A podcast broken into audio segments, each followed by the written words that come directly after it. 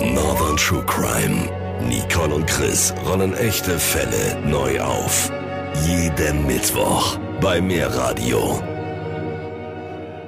Herzlich willkommen zu einer neuen Folge von Northern True Crime. Mein Name ist Nicole. Wir sind mittlerweile angelangt bei Folge 32 und wie die anderen 31 Folgen schon vorher habe ich auch wieder den Chris bei mir. Ja, du konntest mich auch dieses Mal wieder überreden. Ich begrüße euch alle recht herzlich. Auch einen lieben Gruß an dich, Nicole.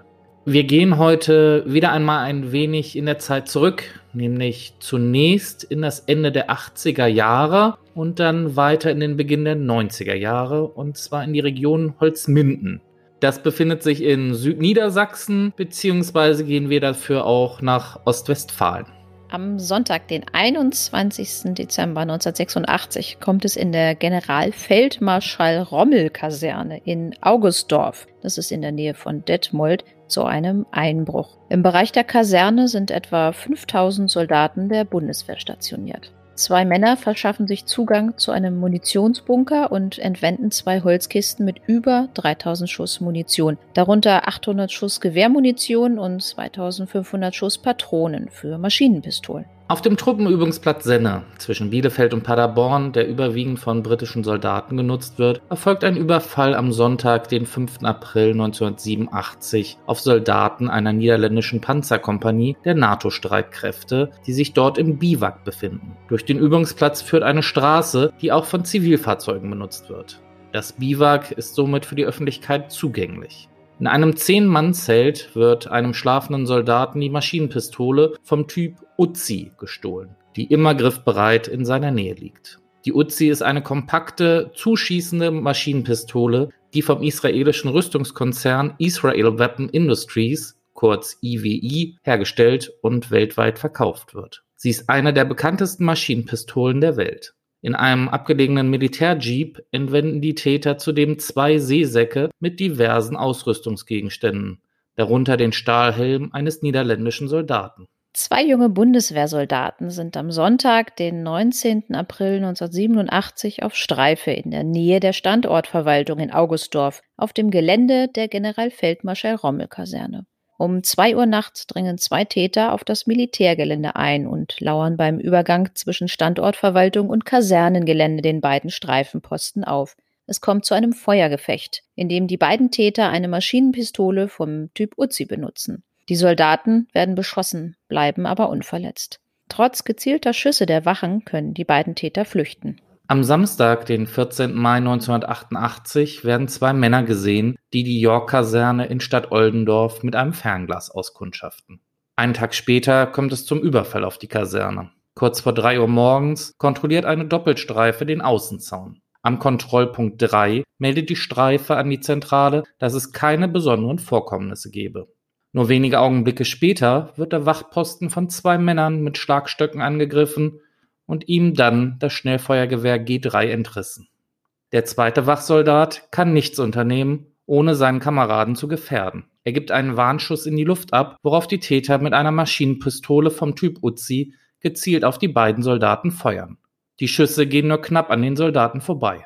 Die Täter können flüchten. Die Kriminalpolizei in Holzminden und in Detmold ermitteln in alle Richtungen. Ebenso zeigt die Sendung Aktenzeichen XY die Überfälle am 10. Februar 1989 in einer Sendung.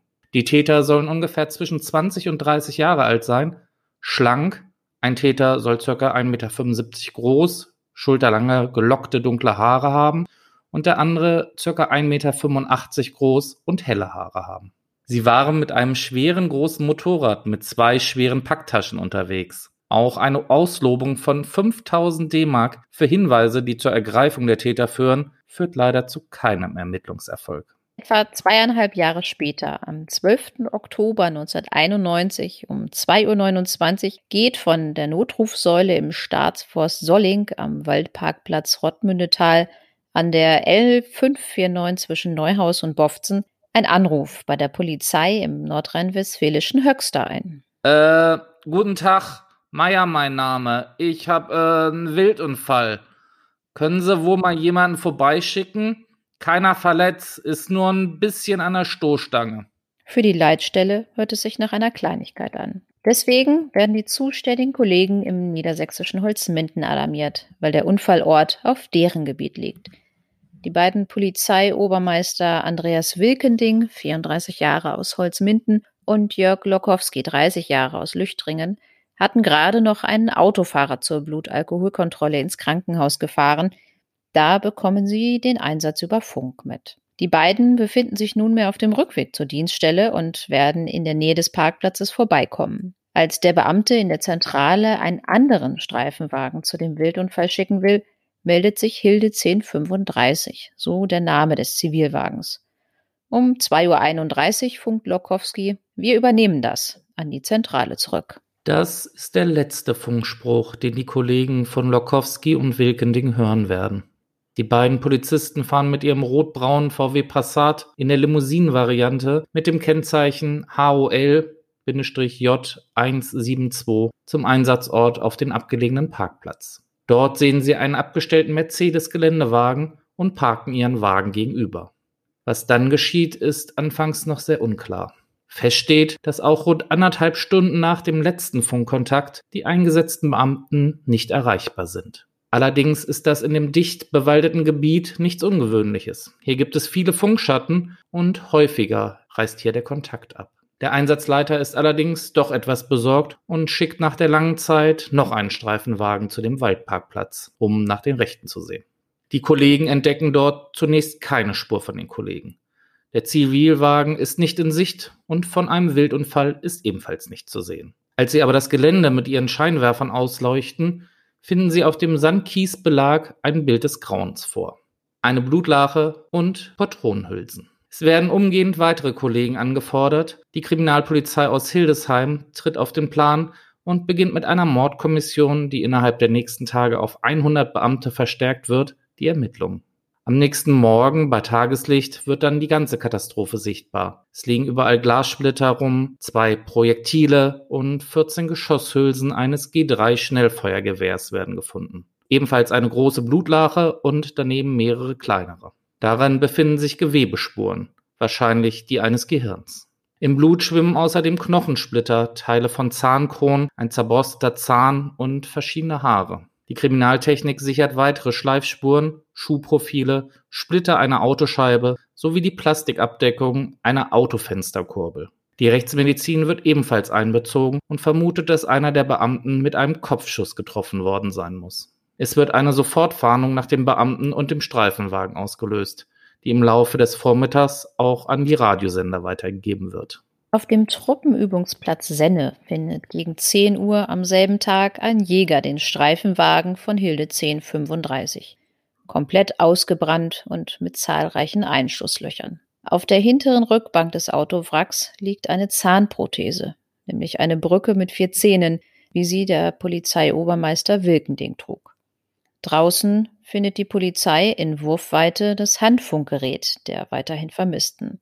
Die beiden Polizisten bleiben verschwunden. Bis zu 6000 Personen aus drei Bundesländern helfen bei einer der größten Suchaktionen Deutschlands. Beispielsweise suchen Taucher in der nahegelegenen Weser nach den Leichen und sogar Hubschrauber und britische Militärjets mit Infrarotkameras waren an der Suche beteiligt. Einem konkreten Hinweis gehen die Ermittler nach, dem Anruf von Herrn Meyer. Das Kriminaltechnische Institut des Bundeskriminalamtes bereitet die verstellte Stimme des Notrufes auf. Es wird eine Telefonnummer eingerichtet, unter dieser der Anruf von Herrn Meyer von der Bevölkerung abgehört werden kann. Auch im Radio und im Fernsehen läuft der Notruf. Innerhalb kurzer Zeit gehen hunderte Hinweise auf den Anrufer ein. Die meisten übereinstimmenden Hinweise aufgrund der Tonaufzeichnung kommen dabei von Insassen und Vollzugsbeamten der Justizvollzugsanstalt Bielefeld-Brackwede. Sie identifizieren den Anrufer als den damals 29-jährigen Dietmar J., der wenige Wochen zuvor wegen guter Führung vorzeitig aus einer zehnmonatigen Haftstrafe entlassen worden war. Am 16. Oktober 1991 gegen 21.30 Uhr im Fernsehen läuft gerade das Fußballspiel Deutschland-Wales, stürmt ein Sondereinsatzkommando der Polizei Bielefeld ein Haus in Bredenborn im Kreis Höxter in dem sich der Verdächtige Dietmar J., 29 Jahre, und seine beiden Brüder Manfred, 26 Jahre, sowie Ludwig, 25 Jahre, aufhalten. Während Dietmar und der jüngste der drei Brüder Ludwig ohne Probleme überwältigt werden, versucht Manfred, sich das Leben zu nehmen, indem er sich ein Jagdmesser ins Herz und ein feststehendes Stiefelmesser zweimal in den Hals sticht. Er wird zunächst ins Krankenhaus nach Höxter gebracht und dort notoperiert. Er überlebt. Die 65-jährige Mutter Cäcilie wird ebenfalls vorläufig festgenommen. Ludwig wird noch in derselben Nacht von der Polizei in Holzminden vernommen und scheint große Angst vor seinem älteren Bruder zu haben. So wird zunächst die Vernehmung abgebrochen, da Ludwig nicht aussagen möchte. Die Beamten bieten Ludwig an, mit seiner Mutter zu sprechen. Und so wird seine Mutter von Höxter nach Holzminden gebracht, auf der Fahrt sprechen die vernehmenden Polizisten mit der Mutter und bitten sie, Ludwig die Angst vor seinem Bruder zu nehmen. Die Mutter stimmt zu. Sie wolle ihren Sohn bitten, alles zu sagen, da das nun sowieso alles ein Ende habe und Dieter ihm ja auch nichts anhaben könne, weil er im Polizeigewahrsam sei. Danach dauert es nicht mehr lange und Ludwigs Unruhe wurde weniger. Er beginnt der Mordkommission zu erzählen. Vor dem Gespräch mit der Mutter habe er Todesangst gehabt, dass sein Bruder ihn getötet hätte, wenn er die Sache verraten hätte. In einem Hohlraum unter dem Dachboden des Hauses werden später mehrere Munitionsarten, zwei Maschinenpistolen, diverse Munition und das G3-Sturmgewehr samt Zielfernrohr gefunden, mit dem Lokowski und Wilkending getötet wurden. Ludwig berichtet der Polizei, dass die drei Brüder mit ihrer Mutter in dem Haus in Bredenborn leben. Die Eltern sind geschieden, der Vater kommt aus Katowice und wohnt in der Nachbargemeinde. Es besteht hin und wieder Kontakt zum Vater, der allein lebt. Der älteste Bruder hat die Aufgabe des Hausherrn übernommen und trägt die Verantwortung für die Familie. Das lässt er seine Brüder spüren. Was Dietmar sagt, wird gemacht. Er bezieht seine Brüder auch gern in seine Planungen und Vorhaben mit ein. Sie müssen ihm helfen und immer bereitstehen, wenn Dietmar sie braucht. Dietmar ist ein waffennah und begeisterter Jäger. Er hat etliche eigene Waffen. Er hat sich in der Nähe von Bredenborn einer Jagdgemeinschaft angeschlossen und ist stolz darauf, in deren Kreis gesellschaftlich aufgenommen zu sein. Eine Weile gibt es keinerlei Probleme, doch es kommt zu einigen Vorfällen, die ihn unerwünscht in der Jagdgesellschaft machen.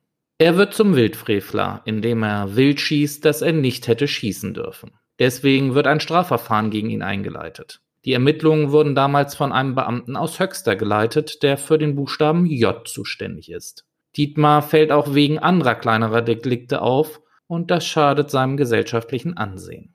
Diese Delikte werden wiederum von demselben Polizeibeamten bearbeitet. Nach weiteren Auffälligkeiten verliert Dietmar zunächst den Jagdschein und anschließend den Waffenschein. Er muss seine Waffen abgeben bzw. an einen Berechtigten verkaufen. Die Jäger verhöhnen Dietmar und lassen ihn nur noch als Treiber bei einer Jagd und als Hilfsarbeiter dabei sein. Er fühlt sich deshalb sehr gekränkt. Nach und nach staut sich Frust, Ärger und Wut bei ihm auf. Wegen seiner Taten wird er zu einer Haftstrafe verurteilt, die er verbüßen muss. Er macht allein den sachbearbeitenden Polizeibeamten für sein Schicksal verantwortlich.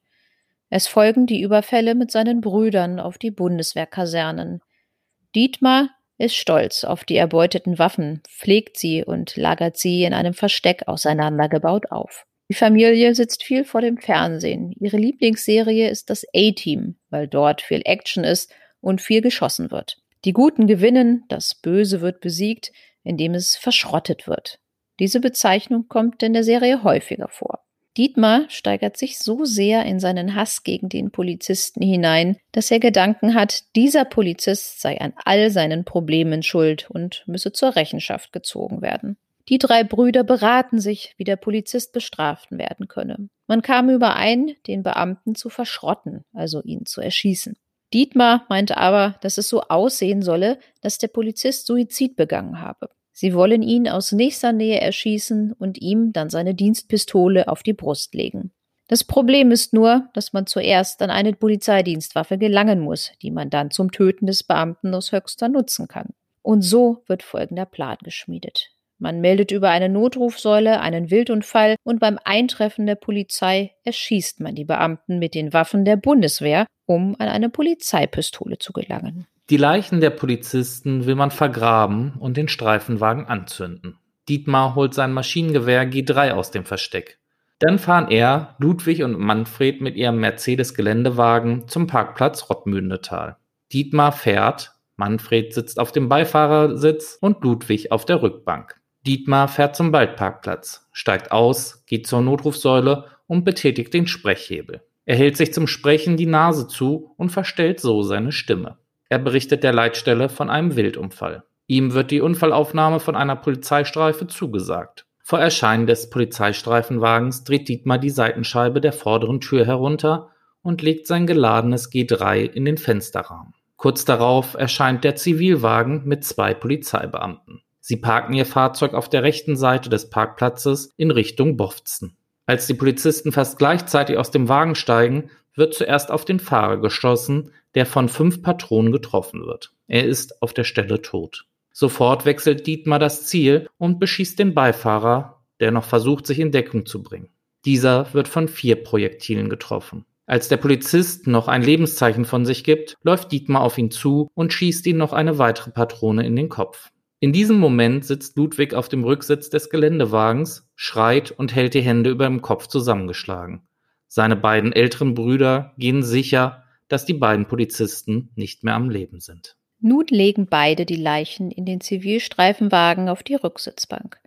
Dietmar setzt sich hinter das Steuer des Polizeiwagens und Manfred fährt Dietmars Geländewagen. Ludwig sitzt immer noch auf der Rückbank. Sie fahren in den Bereich des Sennelagers auf den Truppenübungsplatz. An einem abgelegenen Ort heben sie zwei Kuhlen aus, in denen die Leichen eingegraben werden sollen. Sie nehmen den Beamten die Dienstwaffen, Handschellen und sonstigen Gegenstände ab.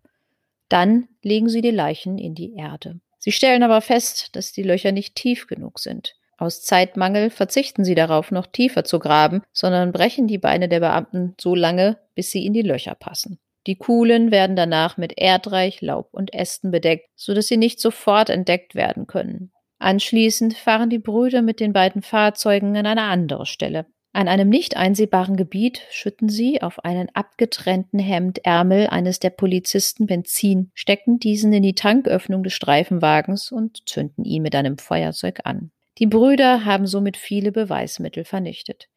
Sie verlassen den Ort, an dem der brennende Wagen steht, und fahren mit ihrem Geländewagen nach Hause. Hier stellen sie allerdings fest, dass es sich bei den Pistolen um die Marke Heckler und Koch handelt, die Dienstwaffen der niedersächsischen Polizei.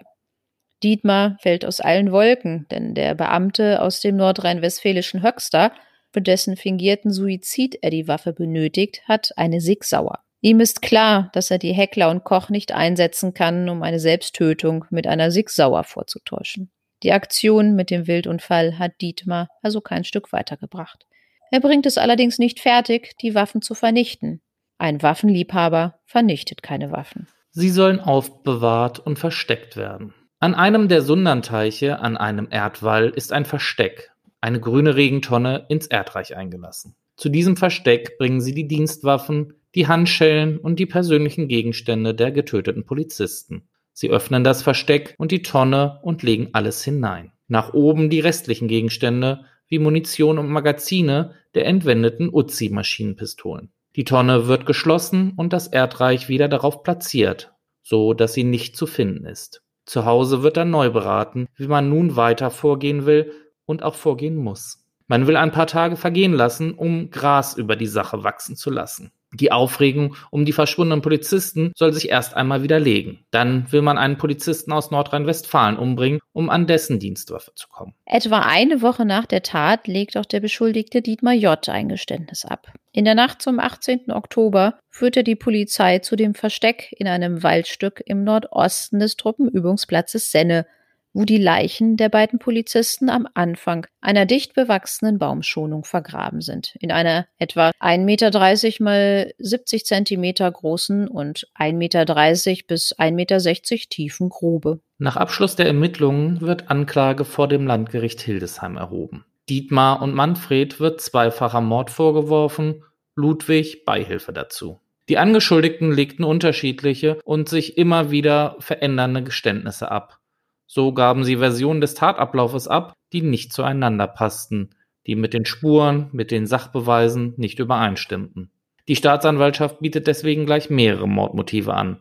Heimtückisch, aus Habgier und aus sonstigen niedrigen Beweggründen. Auf der Anklagebank befinden sich am ersten Prozesstag der hasserfüllte Dietmar, der auf Straßenschilder schoss und im Wald herumballerte, in Jagdhütten einbrach und Hochstände demolierte, als er nicht mehr jagen durfte. Der mittlere, Manfred, der sich vor der Festnahme ein Messer zweimal in die Brust und zweimal in den Hals stach, und der rothaarige Jüngste, Ludwig, geistig und körperlich etwas zurückgeblieben. Die Brüder werden unter anderem verteidigt von den Rechtsanwälten Friedrich Eckhard Klavitter aus Hannover, Steffen Stern aus Göttingen und Uwe Meffert aus Hamburg. Sie sind erfahrene und geradlinige Strafverteidiger, drei wirkliche Profis. Es ist nicht zu erwarten, dass sich die Verteidiger gegeneinander ausspielen, sondern eher an einem Strang ziehen. Der ganze Prozess wird insgesamt 180 Verhandlungstage dauern und die Staatskasse rund eine Million D-Mark kosten jeder Verhandlungstag ungefähr 10.000 D-Mark. Rechtsanwalt Meffert erreicht für seinen Mandanten Ludwig schon vor der Hauptverhandlung einen Haftverschonungsbeschluss, allerdings erst nach einer Haftbeschwerde. Der jüngste der Brüder befindet sich seit Februar des Jahres 1992 auf freiem Fuß. Ludwig gab kurz nach seiner Festnahme zu, mit seinem Bruder Manfred hinter Dietmar hergefahren zu sein. Sie hätten gesehen, wie dieser an der Notrufsäule stand und wie er, als der Streifenwagen kam, die Polizeibeamten mit seinem Sturmgewehr niederschoss. Bei einem Beamten, der nicht gleich tot war, habe Dietmar zusätzlich einen Kopfschutz gesetzt. Zum Abschluss der Vernehmung aber widerrief Ludwig das meiste von dem, was er zuvor aussagte was die Polizei später auch ermittelte, wie etwa die Autos auf dem Parkplatz gestanden haben, wo sich Schütze und Opfer befunden haben müssen, entsprechend der Einschüsse und Schusskanäle, wie und wo die Toten weggebracht worden sein müssen, wo die Tatwaffen zu finden sei. Es passte kaum etwas zu Ludwigs Aussage. Bruder Manfred dagegen, gesundheitlich aufgrund der schweren Verletzungen, die er sich selbst beibrachte, schwer angeschlagen, blieb in diesem Punkt immer fest. Ludwig sei nicht dabei, sondern zu Hause im Bett gewesen. Rechtsanwalt Meffert trägt der Schwurgerichtskammer vor, bei einem solch schweren Vorwurf dürfe der Verdächtige überhaupt nicht zur Sache vernommen werden, ohne dass ihm vorher ein Rechtsbeistand zur Seite gestellt werde. Im späteren Gerichtsverfahren sei die anwaltliche Vertretung ohnehin vom Gesetz vorgeschrieben, doch die Weichen würden bei der Polizei und zumeist am Anfang gestellt. Was könnte denn auch Verdächtige, besonders wenn sie leicht beeinflussbar und intellektuell unterlegen sind, aber auch Vernehmungsbeamte, wenn sie wie in diesem Fall gefühlsmäßig stark beteiligt sind, vor falschen Geständnissen besser schützen als die Anwesenheit eines Rechtsbeistands. Rechtsanwalt Klavitter erklärte, dass sein Mandant vor Gericht schweigen werde. Da der Ablauf des Geschehens unklar sei, seien eindeutige Schuldzuweisungen zunächst nicht möglich. Manfred belastete seinen älteren Bruder aber massiv. Doch indem er den großen Bruder belastete, entlastete er sich selbst. Manfred sagte, er dachte, der Große wolle wieder einmal zum Wildern. Er sei nur mitgefahren, weil Dietmar keinen Führerschein hatte, auch um ein wenig aufzupassen.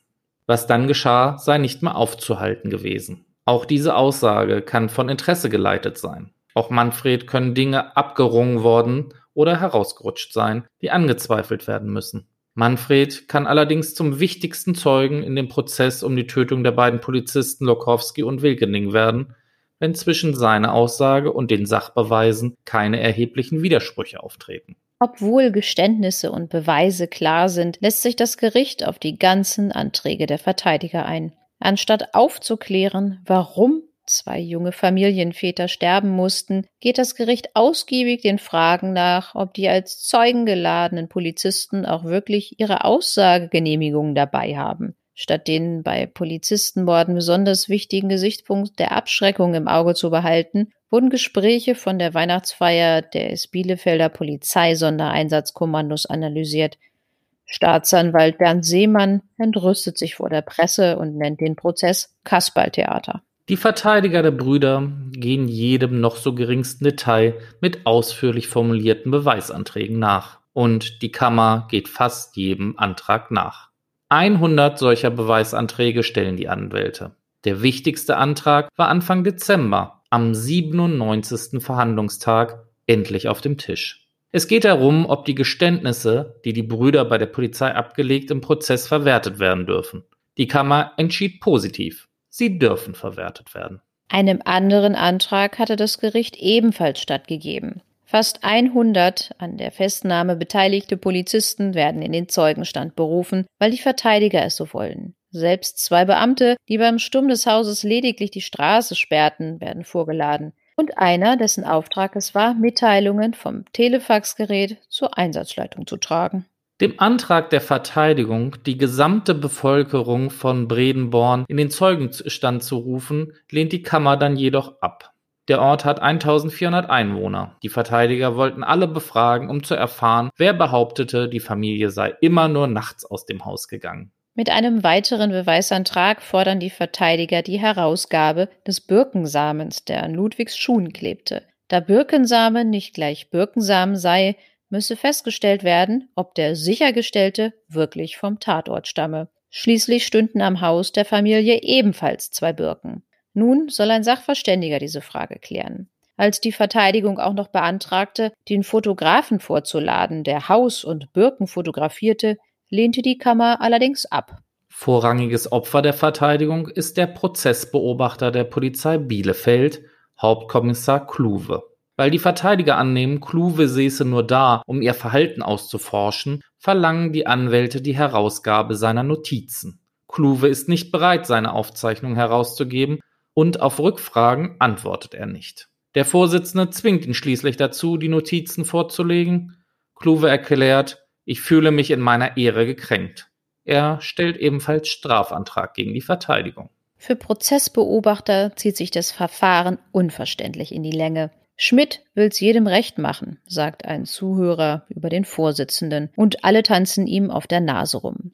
Die Witwe des Polizeibeamten Wilkending leidet seit zwei Jahren. Ich will nur, dass der Richtige bestraft wird. Ich will, dass die Wahrheit ans Licht kommt. Sie wird noch viel Geduld brauchen. Nach 172 Verhandlungstagen beendet das Schwurgericht die Beweisaufnahme gegen die Brüder.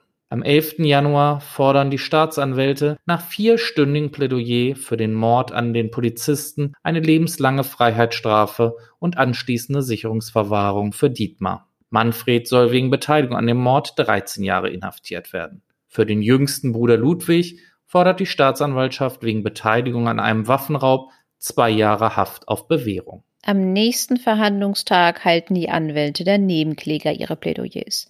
Nach ihrer Ansicht müssen alle drei Brüder zur Verantwortung gezogen werden. Im Gegensatz zur Staatsanwaltschaft betrachten sie Manfred J. als Mittäter. Ludwig J. ist nach ihrer Ansicht nach der Beihilfe zum Mord schuldig. Der Verteidiger von Ludwig, Uwe Meffert, beantragt einen Freispruch für seinen Mandanten. Nach Mefferts Ansicht hätte gegen den jüngsten der drei Brüder gar nicht erst Anklage erhoben werden dürfen. Die beiden Verteidiger von Dietmar plädieren in ihren Schlussvorträgen auf Totschlag, da ihrer Ansicht nach die Staatsanwaltschaft die Hintergründe der Tat nicht genügend aufgeklärt hat, um von Mord sprechen zu können. Der Verteidiger von Manfred J. fordert für seinen Mandanten ebenfalls Freispruch, da dieser von den Plänen seines Bruders Dietmar nichts ahnte und auch die Tat nicht hätte verhindern können. Rund zweieinhalb Jahre nach Beginn des Prozesses erfolgt die Urteilsverkündung am 21. Februar 1995. Der Hauptangeklagte Dietmar J. wird zu einer lebenslangen Freiheitsstrafe wegen Mordes verurteilt. Darüber hinaus wird vom Gericht eine besondere Schwere der Schuld festgestellt und zudem eine anschließende Sicherungsverwahrung angeordnet. Das Motiv des Täters ist laut Ansicht der Kammer allgemeiner Hass auf die Polizei. Manfred J. wird wegen Beihilfe zum Mord und Beihilfe zum schweren Raub zu einer zehnjährigen Freiheitsstrafe verurteilt. Der Bruder Ludwig J. wird vom Vorwurf der Beihilfe zum Mord mangels Beweisen freigesprochen, erhält jedoch für seine Beteiligung am Überfall auf die Bundeswehrkaserne wegen Beihilfe zum schweren Raub eine zweijährige Haftstrafe auf Bewährung. Der Bundesgerichtshof bestätigt nach eingelegter Revision das Urteil des Landgerichts. Im Juni 2003 verklagt dann der inhaftierte Dietmar den jüngeren Bruder Ludwig auf den Pflichtteil aus dem Nachlass seines Vaters. Dietmar war nach seiner Tat von dem Vater enterbt worden. Da Manfred freiwillig auf sein Erbteil verzichtete, war Ludwig der Alleinerbe. In letzter Instanz unterliegt Dietmar allerdings und bekommt keinen Pflichtteil. Im Jahr 2010 setzt die Strafvollstreckungskammer des Landgerichts Lüneburg mit Sitz in Celle die Mindestverbüßungszeit für Dietmar auf 25 Jahre fest. Am Tatort in Solling wird ein Gedenkstein aufgestellt. Hier wurden am 12. Oktober 1991 die Polizeibeamten Jörg Lokowski und Andreas Wilkending erschossen. Sie kamen, um zu helfen. So steht es auf dem Gedenkstein, der an die beiden Opfer erinnert. Beide hinterließen Familien. Im Holzmindener Polizeigebäude erinnert eine Steintafel an das Geschehen und die getöteten Beamten. Die Bilder von den Gedenktafeln und auch von der Steintafel, das packen wir euch natürlich wie immer auf unsere Instagram-Seite. Am 25. Jahrestag der Tat im Jahr 2016 gedenken Polizeiangehörige sowie Familienangehörige der beiden Ermordeten in Holzminden mit einer nicht öffentlichen Feier ihrer Kollegen bzw. Angehörigen. Auch nach 25 Jahren ist der Mord an den beiden Polizeibeamten Andreas Wilkending und Jörg Lokowski insbesondere in der Region Holzminden noch sehr präsent, sagt Niedersachsens Innenminister Boris Pistorius.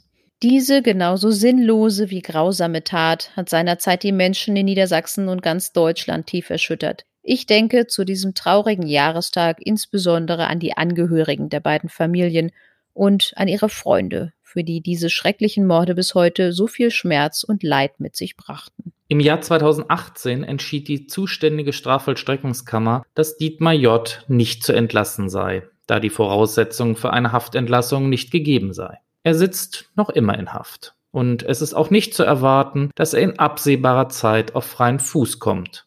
Das sagte auch eine Sprecherin der Staatsanwaltschaft in Hildesheim. Am Volkstrauertag im letzten Jahr beschmieren Unbekannte den Gedenkstein im Solling mit weißer Farbe. Nicole, jetzt sind wir am Ende des Falls angekommen und juristisch ist die Sache sicherlich aufgearbeitet. Was hältst du von dem Fall? Ja, zuerst will ich noch mal sagen, dass das, was ich hier recherchiert habe, auch zum großen Teil auf eine Veröffentlichung beruht von Manfred Herrmann, das ist ein ehemaliger Polizist, der seinerzeit auch dabei war. Das können wir auch nochmal in die Shownotes packen, damit ihr euch, wenn ihr Interesse habt, das nochmal selber durchlesen könnt. Es gab da, also jetzt mal so grundsätzlich unterschiedliche Theorien. Der Manfred Herrmann ist der Meinung, dass die Tötung von Lokowski und Wilkending ja dazu diente, um eine, an eine Waffe zu kommen und damit den Suizid des Beamten, von dem sich der Dietmar, ich sage jetzt mal so, gemobbt fühlte, vorzutäuschen. Und die Kammer hat in ihrem Urteil aber festgestellt, dass das jetzt ein allgemeiner Hass auf Polizisten gewesen ist. Und äh, Manfred Herrmann hat gesagt, das war ihm jetzt nicht so präzise genug und hat deshalb auch ja viele Jahre später nochmal das aufgegriffen und nochmal so ein bisschen ja seine Sicht geschildert, was er denn für das eigentliche Motiv hält. Und ich muss sagen, für mich scheint das auch sehr plausibel, dass das wirklich so gewesen ist, dass die sich gedacht haben, erstmal holen wir uns in der Bundeswehrkaserne so eine ja, Maschinenpistole, so eine Uzi oder was sie da gekriegt haben. Und damit gelangen wir denn an eine Pistole von einem Polizisten. Und wenn wir die haben, dann können wir auch einen Suizid vortäuschen. Ich weiß nicht, was der sich jetzt dabei gedacht hat. Ich meine, wenn der so ein Waffennah war, dann muss der ja eigentlich auch ja gewusst haben, dass man das nicht so einfach machen kann. Es gibt ja Schmorchspuren und überhaupt kann da ja vieles nachvollzogen werden mit den ganzen Einschusswinkeln und diese ballistischen Geschichten da. Wie ist die Kugel, äh, ja, auf den, auf den Körper getroffen? Von wo kam das her? Und wenn das denn festgestellt wird, ja, das ist aus einer Entfernung von 80 Zentimeter oder so, dann weiß man ja genau, hm, der kann das vielleicht ja gar nicht selber gemacht haben, weil so lang ist sein Arm gar nicht oder so. Also da gibt es ja so viele Sachen, wo man das hinterher nun feststellen kann, ob das jetzt ein Selbstmord war oder nicht. Aber scheinbar haben die da gar nicht so richtig drüber nachgedacht. Denen ging es vorrangig darum, erstmal an eine Waffe zu kommen, mit der sie denn das vortäuschen können. Und von daher jetzt nur mal grundsätzlich zu dieser Theorie. Kurze Frage dazwischen mal. Weißt du, ob Anfang der 90er Jahre auch diese Ermittlungsmöglichkeiten schon gegeben waren? Ich denke mal schon. Also diese Sache mit diesen Schmauchspuren und sowas, das muss es damals ja auch schon gegeben haben. Da kann ich das, das ist ja jetzt, glaube ich, nicht sowas richtig Neues. Wir hatten ja mal berichtet über diese DNA Sachen und so. Das, das ist ja vielleicht was anderes, aber die können ja nun schon auch glaube ich, schon eine ganze Weile sowas feststellen. Also da fragst du jetzt was, muss ich ehrlich sagen. Da bin ich jetzt nicht drauf vorbereitet. Aber ich kann mir das nicht vorstellen, dass diese Sachen es damals nicht gegeben hat. Weil das ist mir gerade mal so durch den Kopf gegangen, weil. Ja, ist ja auch naheliegend, ja. Weil wir hatten ja vor kurzer Zeit unseren Fall über unseren Freund Ludwig, auch wieder ein Ludwig dabei gewesen diesmal, wo sie noch nicht mal den Unterschied erkennen konnten zwischen Blut und Holzbeize. Und von daher war jetzt so mein Gedanke, na, konnten die das damals denn Anfang der 90er überhaupt schon mit den Einschusswinkeln und sowas genau darstellen? Aber ich gehe auch mal davon aus, dass das damals schon ja möglich war. Ja, das denke ich mal auch. Was hältst du denn von dem Fall? Ja, ich weiß nicht. Also du sagtest ja, dieser Bericht von dem Herrn Hermann, ich weiß nicht, ob das wirklich alles so gewesen ist, weil irgendwie da gibt es so viele Sachen, die für mich so einfach total unstimmig sind, weil wenn der Dietmar wirklich so ein extremer Waffennarr war und sich so richtig gut mit den Waffen auskannte, dann muss der doch auch wissen, dass die Polizei in Niedersachsen andere Pistolen hat als in Nordrhein-Westfalen.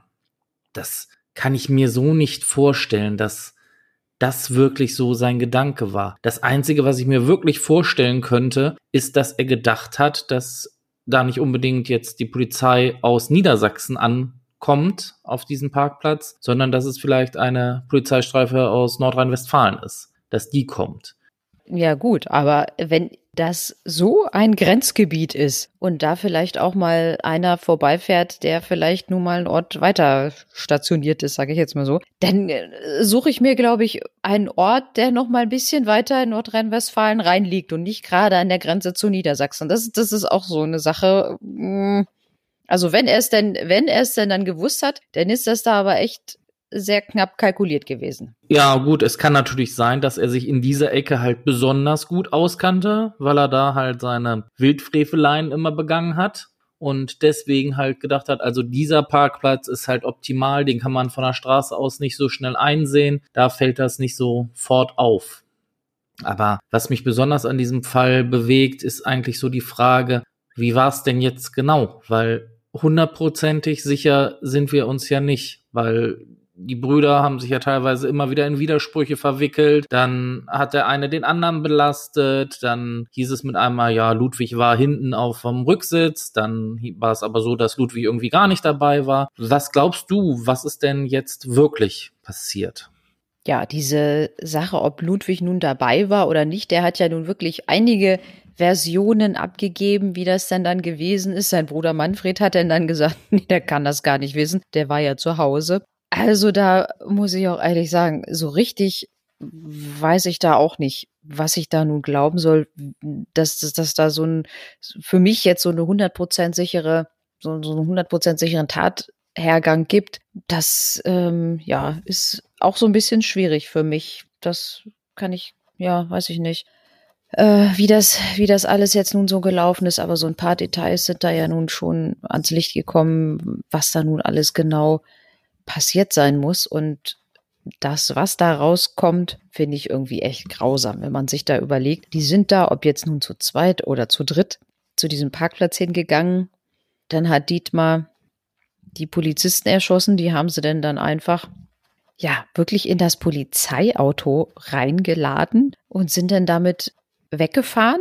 Da muss man sich auch mal vorstellen, du fährst da mit einem zivilen Polizeiwagen durch ein, ich gut, da ist nicht so wirklich viel los und wahrscheinlich erkennt den, diesen Wagen ja auch jetzt niemand so gleich auf Anhieb. Aber du hast da zwei tote Polizisten in dem Wagen drin mit lauter Einschusslöchern und kaputten Scheiben und ich weiß nicht was. Also wie abgebrüht muss man denn da sein? Stell dir das mal vor. Ja, ich finde die Tat auch total grausam. Und ich finde, dieser Gedenkstein, der da aufgestellt wurde, der drückt das in ganz wenigen Worten genau so aus, wie es eigentlich war. Sie sind gekommen, um zu helfen. Dann wird man auf so grausame Art ja hingerichtet, muss man schon sagen. Vor allem, das waren beides Familienväter, die standen ja in der Mitte ihres Lebens und für so eine Nichtigkeit. Es ist unglaublich. Das, das finde ich auch total tragisch, dass man so wirklich aus dem Nichts heraus und du hast, du hast da ja wirklich nichts geahnt und die haben ja auch wirklich so gesagt, ach, bevor sie jetzt irgendwen anders dahin schicken, wir sind ja sowieso auf dem Weg, dann fahren wir hier nochmal einen kleinen Schlenker zurück und äh, nehmen da schnell diesen Unfall auf. Das ist ja keine große Sache. Ja, und dann war es dein letzter Einsatz. Vor allem, wenn man das jetzt auch nochmal im Hinterkopf hat. Die sind wirklich da nicht hingefahren, weil sie da hinfahren sollten, sondern einfach, weil sie ihren Kollegen einen Gefallen tun wollten, dass die da nicht extra hinfahren müssen, weil sie halt in der Nähe waren schon. Ja, hätte die normalerweise gar nicht getroffen, wenn sie nicht gesagt hätten, ja, wir nehmen das. Ja, oder was weiß ich, das Ganze wäre zehn Minuten früher gewesen, wo sie dann noch mit ihrem ja, Betrunkenen auf dem Weg da ins Krankenhaus waren, dann hätten sie es gar nicht annehmen können. Also es ist eine Verkettung unglücklicher Umstände. Ja, aber das hat er ja auch, ja, glaube ich, gar nicht so richtig bedacht, wen, wen er da überhaupt. Da hätte ja jeder, jeder x-beliebige Beamte, Beamtin dran sein können. Der hat ja einfach nur angerufen und hat gesagt, so, diejenigen, die kommen, die sind jetzt dran. Was ich halt überhaupt nicht verstehen kann, warum mussten die denn umgebracht werden, wenn es wirklich nur um diese Waffe ging. Da hätten sie sie doch auch, ja, was weiß ich, mit gezückten Knarren oder so überfallen können, Knarre entwenden und weg. Dann hätten sie ein bisschen gewartet, bis halt die Sache irgendwie in Vergessenheit geraten ist und hätten dann ihren fingierten Suizid da durchgeführt. Das habe ich überhaupt nicht verstanden, warum dieser Mord da wirklich passieren musste. Nee, also ich glaube auch, man hätte so ein bisschen, ich sage jetzt mal einfacher, also einfacher hört sich blöd an, um an eine Polizeiwaffe zu kommen, aber ich denke, das hätte auch einfacher klappen können, sich eine Waffe der Polizei zu besorgen. Wenn man, was weiß ich, weiß nicht, ob man in eine Polizeidienststelle einbrechen kann oder keine Ahnung. Aber äh, diese Sachen, ja, keine Ahnung. Also das, das ist, das ist wirklich auch, ja, wenn man diese Theorie von Manfred Herrmann denn da sagt, so, sie haben dann die Polizisten ja überfallen, ermordet, um an eine Waffe zu gelangen. Dann wäre ich in diesem Fall aber tatsächlich nicht bei dem Herrn Herrmann, weil dann würde ich sagen, sie hätten ja eine einfachere Möglichkeit gehabt, an die Knarre zu kommen, aber wenn es halt wirklicher Hass auf die Polizei im Allgemeinen ist, dann schieße ich auch auf die Polizisten dann ist es mir egal, wie ich an die Waffe komme. Wenn ich wirklich Hass auf Polizisten habe, dann überspitzt gesagt, knall ich die auch einfach weg. Ja, das wohl schon, aber die hatten ja hinterher das denn dann auch so nicht einfach nur, wenn sie das gewollt hätten, die hätten einfach nur, ja, Polizisten umbringen wollen. Warum lassen sie die dann nicht einfach liegen und fahren wieder? Warum machen die sich denn dann noch die Mühe, laden die in ihren Zivilwagen ein, vergraben die da auf diesem Truppenübungsplatz und ja, vernichten hinterher noch die kompletten Beweise. Denn hätten sie es auch einfach so machen können, hätten denen die Waffen weggenommen und wären einfach wieder gefahren. Naja, ich denke mal, die wollten so aussehen lassen, als ob die einfach verschwunden sind, die Polizisten, und nicht, dass sie gleich tot sind. Weil ich glaube, es sorgt für mehr Aufsehen, wenn du halt einen rumlaufenden Polizistenmörder hast, als wenn einfach die Kollegen spurlos verschwunden sind. Ja, aber ja, aber mal, ja, aber mal ganz ehrlich, wie wahrscheinlich ist das denn, dass niemand nach zwei sich im Dienst befindlichen Polizisten irgendwie mal sucht? Was haben die sich denn dann dabei gedacht? Da, so, hoch hier, Hilde 1035 ist nicht mehr zurückgekommen. Ja, nu. Ja, das, das funktioniert ja so auch nicht. Also da, da muss denen doch auch klar gewesen sein, wenn zwei Polizisten im Dienst mit ihrem Zivilstreifenwagen verloren gegangen sind, dass die Polizei und ja, ich sag mal ganz Deutschland so lange danach sucht, bis man die Polizisten gefunden hat. Ich glaube, das ist noch nie vorgekommen. Müsste man jetzt auch mal das Internet befragen, wäre auch mal so eine Sache, die mich interessiert, aber ist, glaube ich, noch nie vorgekommen, dass Polizisten im Dienst verschwunden sind und die sind hinterher nicht wieder aufgetaucht. Das hat es, glaube ich, noch nie gegeben. Es verschwinden ab und zu mal irgendwelche Menschen, die man denn dann nicht wiederfindet, aber Polizisten im Dienst, da können die doch nicht im Ernst damit rechnen, dass die die so ja zur Seite schaffen, dass niemand dahinter kommt. Ja, es ist irgendwie. Das ist alles, e-, e egal wie man das dreht und wendet, dieses, ja, wenn, wenn sie sich das wirklich alles überlegt haben, das hat hinten und vorne Lücken. Egal welche Theorie man jetzt letztendlich wirklich nimmt, ist es irgendwie alles nicht komplett in sich stimmig, finde ich. Dieser ganze Fall, irgendwie, mir fehlt ja immer irgendwie so ein bisschen was. Ja, aber ich, ich finde auch, egal ob man jetzt dieser Theorie von Manfred Hermann folgt oder nicht, das sind so einige Sachen, die da auch wirklich nicht zusammenpassen. Und man weiß ja auch gar nicht, woran das jetzt nun genau liegt, ob da einiges nicht geklappt hat oder ob da einiges auch wirklich gar nicht zu Ende überlegt war. Hinterher, wenn wir jetzt mal vielleicht auf den Prozess mal eingehen. Bevor du jetzt in, auf den Prozess eingehst, lass mich noch mal ganz kurz eine Frage stellen, weil die bei der Vorstellung von unserem Fall so ein bisschen, ja, ich sag mal, hinten übergefallen ist, weil es nur ganz kurz mal erwähnt worden ist. Und zwar würde mich jetzt mal interessieren, was wusste die Mutter eigentlich alles? Und hat die wirklich ihre Söhne da bei einem Doppelmord komplett gedeckt, weil es hieß ja dann irgendwie, ja, dass zu, ihr, zu dem jüngsten Sohn sagte, ja, es hat ja jetzt eh keinen Sinn mehr, jetzt sag's halt. So nach dem Motto, als ob sie ja wirklich wüsste, was da passiert ist. Also ich kann mir nicht vorstellen, dass die Mutter nun genau wusste, was da passiert ist, aber ich denke mal schon, dass sie wusste, was ihr ältester Sohn da getrieben hat. Wobei dieses Verhältnis innerhalb der Familie schien auch so gewesen zu sein, dass der Dietmar schon derjenige war, der da den Ton angegeben hat und das, was er gesagt hat, war Gesetz und das mussten alle anderen machen. Und wenn der auch ja heimlich losgegangen ist mit Waffen, obwohl er nicht mehr jagen darf und hat im Wald irgendwelche Tiere geschossen oder sowas, das müssen die ja mitbekommen haben. Das hat er ja nicht alles irgendwie so heimlich gemacht, dass da kein Mensch irgendwas von mitbekommen hat. Und wenn der zu denen gesagt hat, so, und ihr haltet gefälligst die Klappe, dann hat er wahrscheinlich auch keiner was gesagt, weil sie ja auch wahrscheinlich ja, Angst hatten vor ihm. Zumindest hat das der jüngste Bruder ja auch so gesagt. Und das ist auch so bei der Polizei wirklich angekommen, dass der da Angst hatte, gegen seinen Bruder auszusagen, weil er wirklich dachte, ihm passiert denn dann was und er ist der Nächste. Und wahrscheinlich ist der Mutter das genauso gegangen,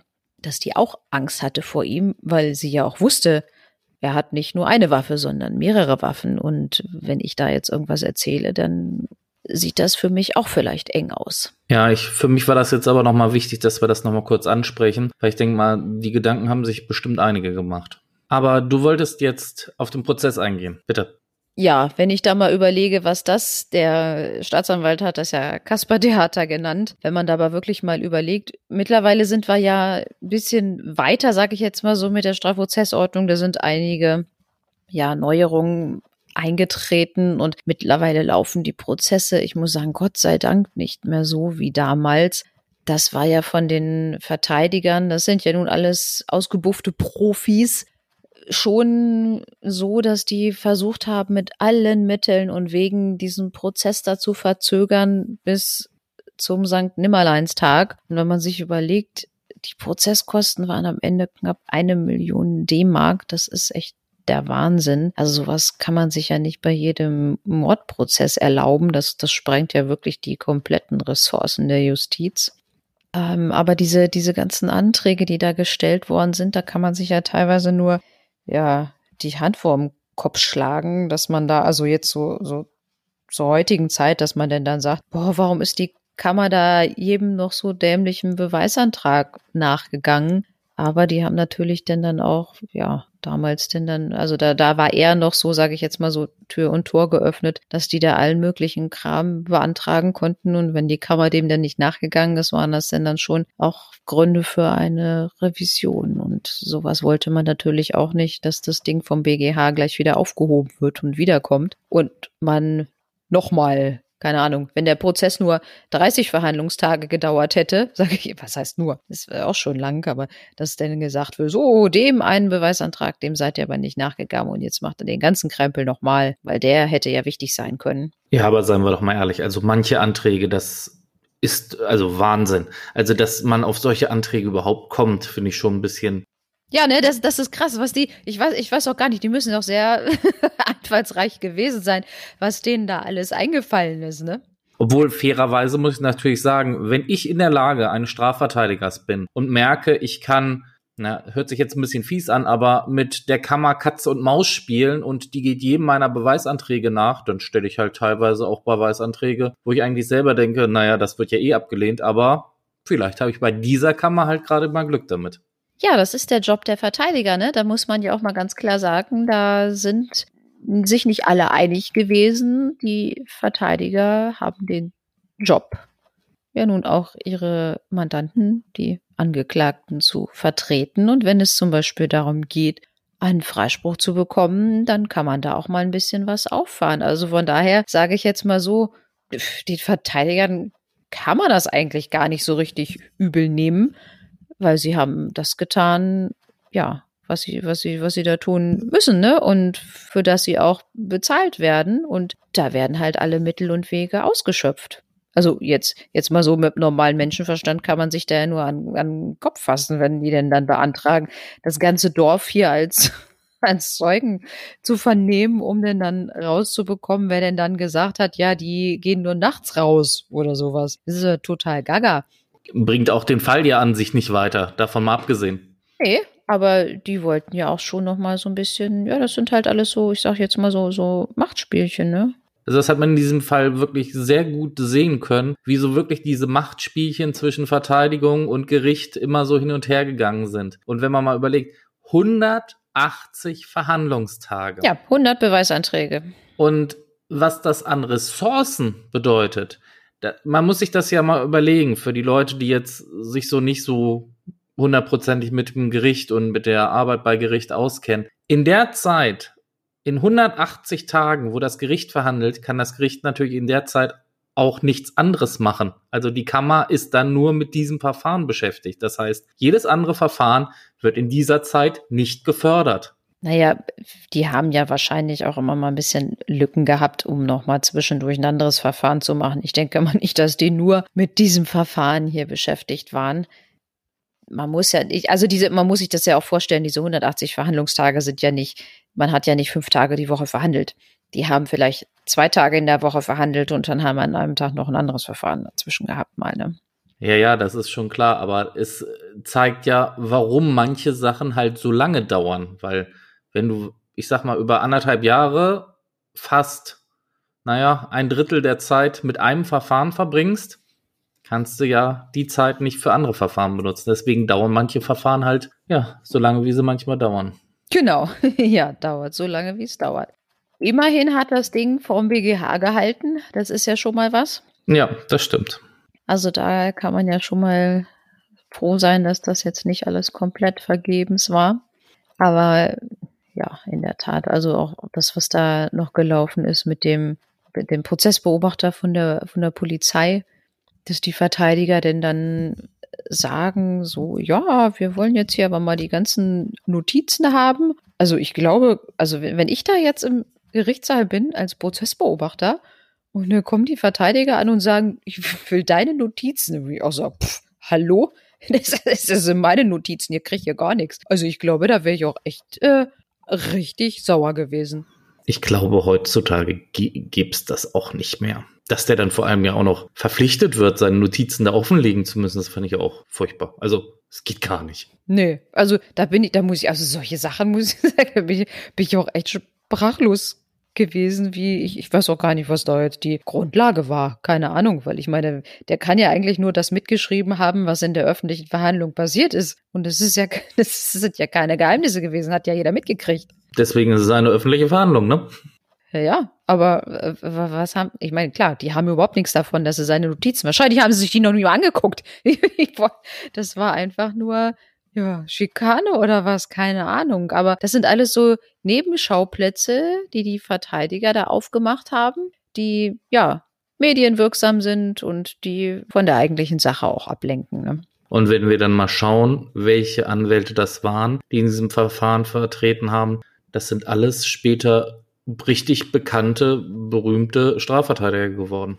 Waren sie damals, glaube ich, auch schon. Ne? Also der Meffert aus Hamburg, also ich kenne zwei von den dreien und ähm, die sind ja nun auch schon ein bisschen älter und ich glaube alle auch gar nicht mehr tätig, weiß ich gar nicht jetzt aktuell, aber das äh, ist ja nun schon so, dass die wirklich ja richtige Profis waren und dass die genau wussten, wie sie sowas hinkriegen. Aber ähm, ja, nichtsdestotrotz, hinterher ist das ja denn dann, hat ja auch nicht alles so geklappt, so wie sie sich das vorgestellt haben.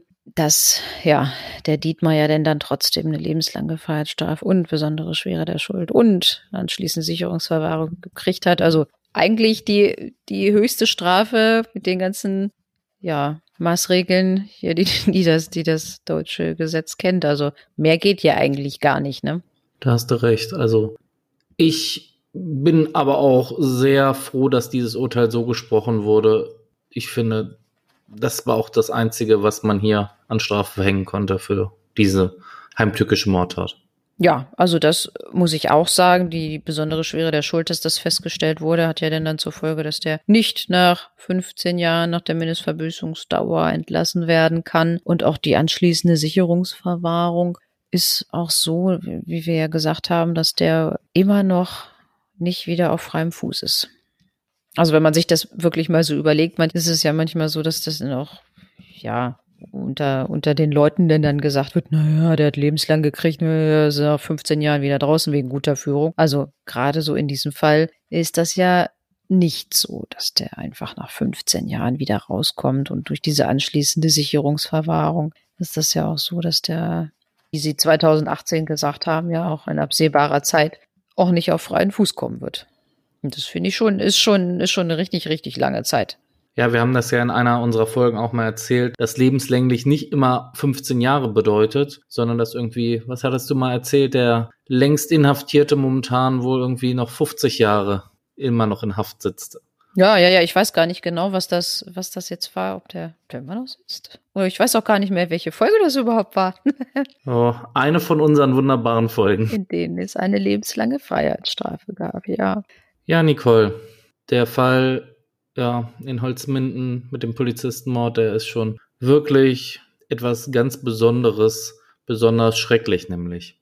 Und als du mir den Fall damals geschickt hast, dass du mir erzählt hast, dass du über den Fall was machen möchtest, äh, hatte ich auch mal mit meinem Vater gesprochen. Der ist nämlich selber bei der Polizei gewesen und damals, als diese Tat passiert ist, war er dafür zuständig, halt den obersten Chef der Polizei ja zu fahren. Das war so damals seine Aufgabe und deswegen war er relativ nah auch an diesem Geschehen mit dran. Und man merkt halt auch, wenn ich jetzt so mit ihm über diese Sache rede, das belastet auch so die Polizisten und die Kollegen, auch heute sogar noch dieser Fall. Das kann ich mir auch vorstellen. Also wenn man denn dann mal wirklich überlegt und auch gerade so, weil ja anfangs auch gar nicht so richtig bekannt war, was das nun überhaupt für ein Motiv war. Und wenn du dir denn als Polizist überlegst, verdammt, das hätte ich sein können.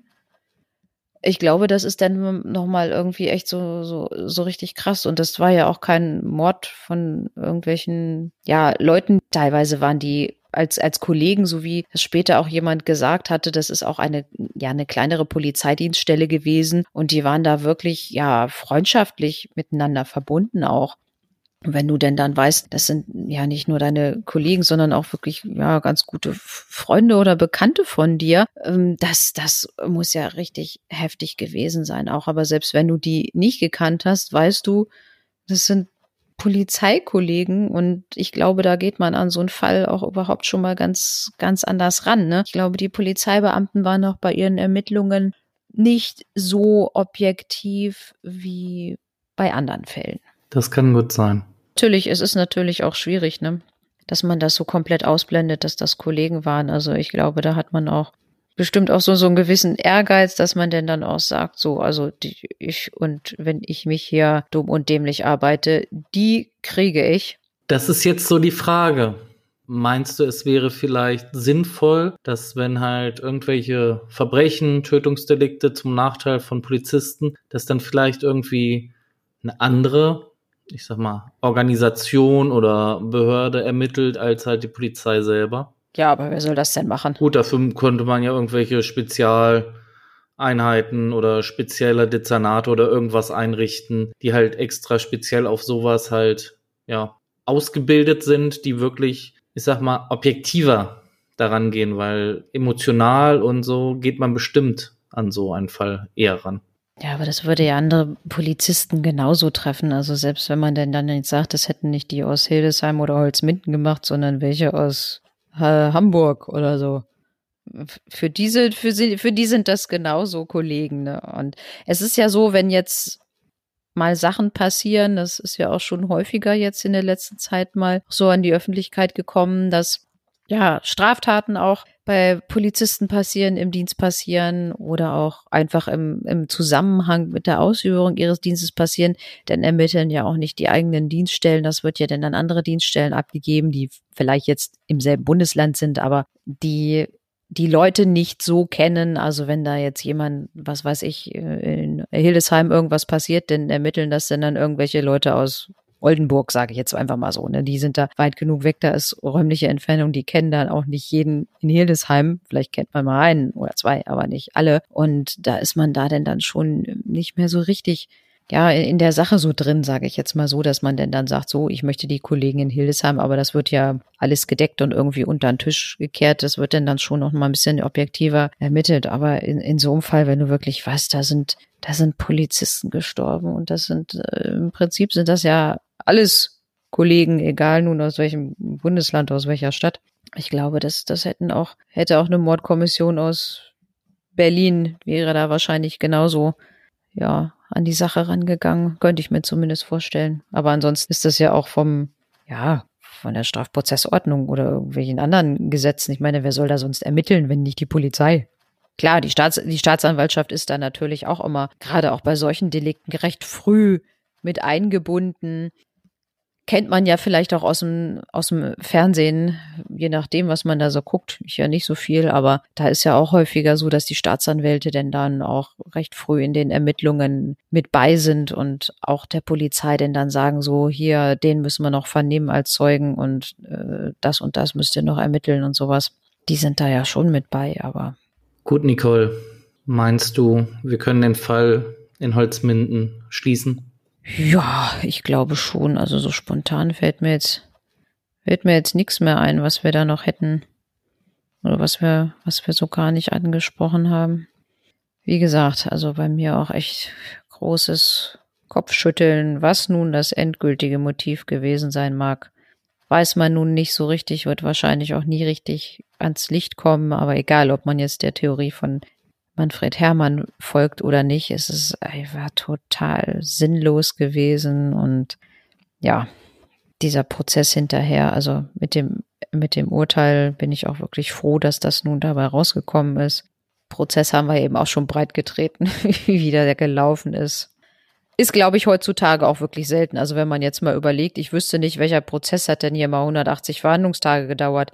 Der NSU-Prozess. Ja, ja, die, genau, das wollte ich gerade sagen. Dieser NSU-Prozess, das war einer, ja, aber auch wirklich der längsten Prozesse hier in ganz Deutschland und die Sache mit der Love Parade, das waren so Prozesse, aber das ist jetzt ja kein, so ein normaler Mordprozess dauert heutzutage, Gott sei Dank, keine 180 Tage mehr. Und es werden jetzt keine Rechte von Angeklagten beschränkt. Also die haben ja nach wie vor noch umfangreiche Rechte Beweisanträge zu stellen und Zeugenvernehmung und all so ein Kram da. Also das ist ja jetzt nun nicht so, dass die Rechte hier bis aufs ja, Minimum beschränkt wurden oder so. Also da, da sind wir trotzdem noch, glaube ein ganz guter Rechtsstaat, auch wenn so ein Prozess keine 180 Verhandlungstage dauert. Gut.